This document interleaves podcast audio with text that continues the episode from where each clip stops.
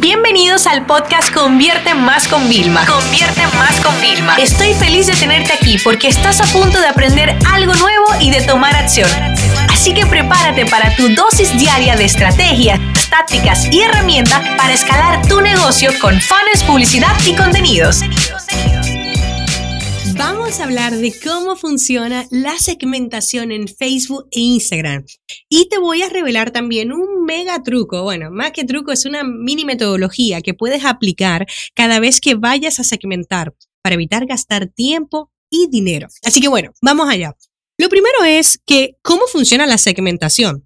¿No te has puesto a pensar que yo le digo siempre a la gente, haz este ejercicio, vete a la sección de explorar de tu Instagram y ahí vas a ver realmente el contenido que Instagram y sus algoritmos han detectado que para ti es relevante. En función de lo que tú ves ahí, vas a ver también anuncios. ¿Por qué? Porque yo quiero que tú te imagines ahora como que eres tú un muñeco dibujado, una ilustración, un muñeco negro. ¿ok?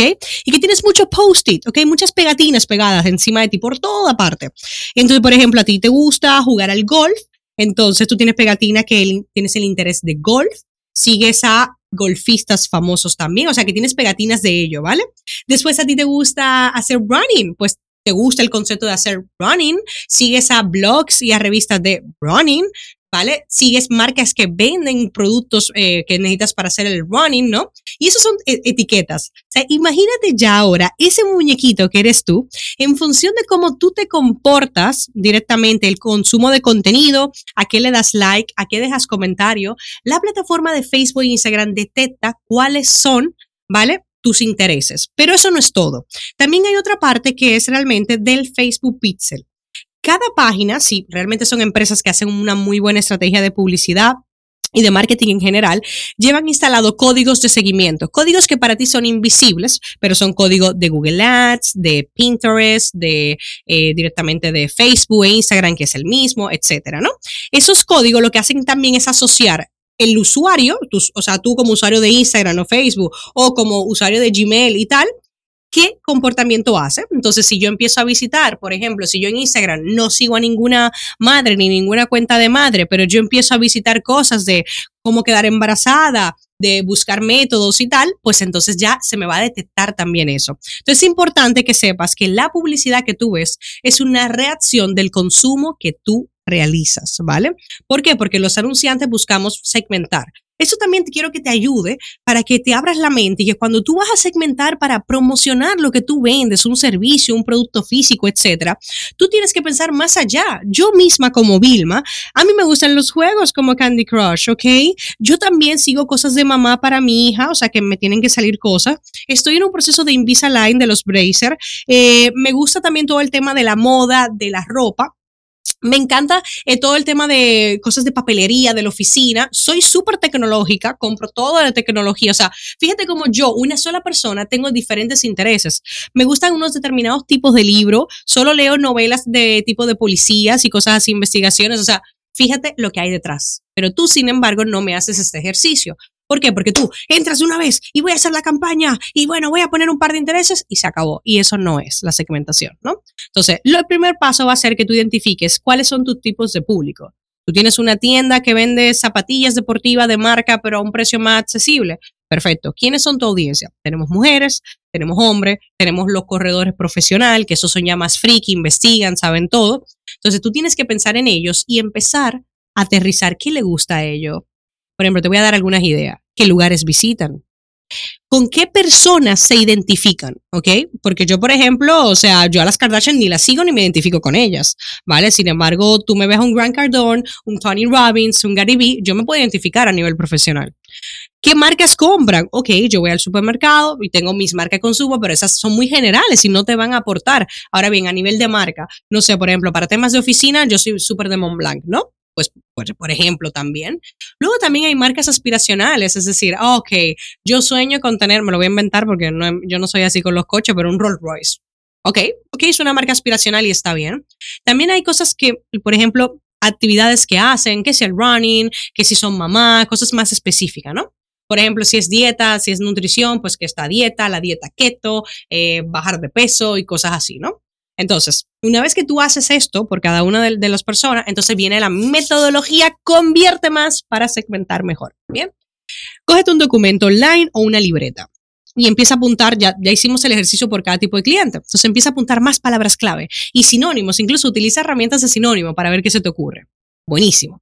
Una vez que haces ese ejercicio, quiero que vayas a Google y empieza a poner cada palabra para ver qué autores de libro te salen y qué libros te salen. Te entres en Amazon a ver los libros de los autores y te voy a dar un consejo aquí, mira, ojo, si tú coges de las mismas palabras que la gente más menciona en los reviews de los libros y lo utilizas en tu pitch, en el copy que te va a poner en el anuncio, ¡buah! No te puedo explicar lo que eso funciona. Después seguimos las revistas y los blogs, ¿vale? Todo eso los nombres los tienes que ir apuntando. Yo prefiero que lo hagas en Google Doc porque después es más fácil el próximo paso, ¿vale? Luego, hay una herramienta, ¿vale? De Connect.io, que si tú buscas Free Keyword Tool, Connect.io, yo les voy a dejar el enlace siempre en el episodio, recuérdense. Eh, tú entras ahí y pones una palabra y ya te salen los intereses que realmente aparecen en Facebook Ads. O sea, maravilloso, ¿vale? Y tú coges y copias eso que te salen y los pegas en tu documento. Y después, ya que tú tienes esto, ojo, esto es una metodología, mira, tienes la lista de palabras clave, te fuiste a Google para conseguir más eh, autores, libros, empresas, etcétera, ¿vale? Y marcas, etcétera. Nos fuimos a estadísticas de público. No vas a ir a crear la campaña segmentar, no. Quiero que vayas a estadísticas de público. Es una herramienta muy, muy buena. Y ahí vas a empezar a pegar todo lo que has encontrado. Habrá autores que no te aparecen y libros que tampoco, pero otros que sí. Sin embargo, de la herramienta de Connect.io que has puesto palabras y te salen relacionadas, todas esas sí aparecen. Ahora, la parte tricky va a ser la siguiente. Yo necesito que cuando ya tú pongas todos los conceptos que diga, ok, esa segmentación es robusta, me sale que hay aquí personas, hay una opción cuando tú estás ahí en, la parte de, herramientas, ¿no?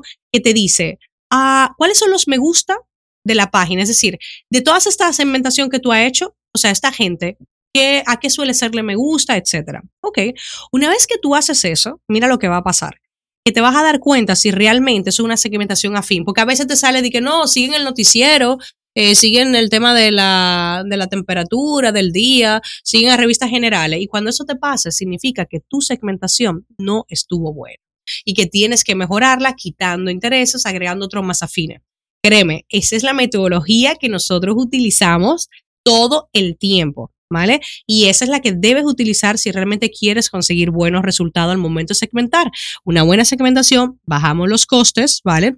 Aumentamos las conversiones. Y en esto podemos durar horas y días haciéndolo esta parte, ¿vale? Yo quiero que tú sepas horas y días.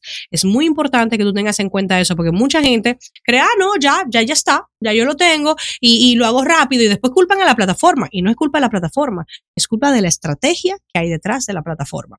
Así que bueno, ya sabes cuál es el plan. Ahora tienes que ponerte a trabajar para que puedas realmente hacer una segmentación digna de tu negocio y digna de buenos resultados. Si te ha gustado este episodio, por favor, no dejes de ver el vídeo que hay asociado en la página del episodio. Es un vídeo donde voy paso a paso enseñándote la segmentación para que la vayas haciendo.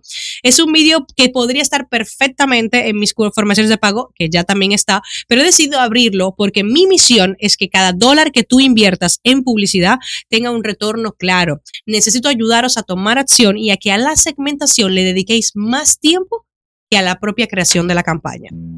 Esta sesión se acabó y ahora es tu turno de tomar acción. No te olvides suscribirte para recibir el mejor contenido diario de marketing, publicidad y ventas online.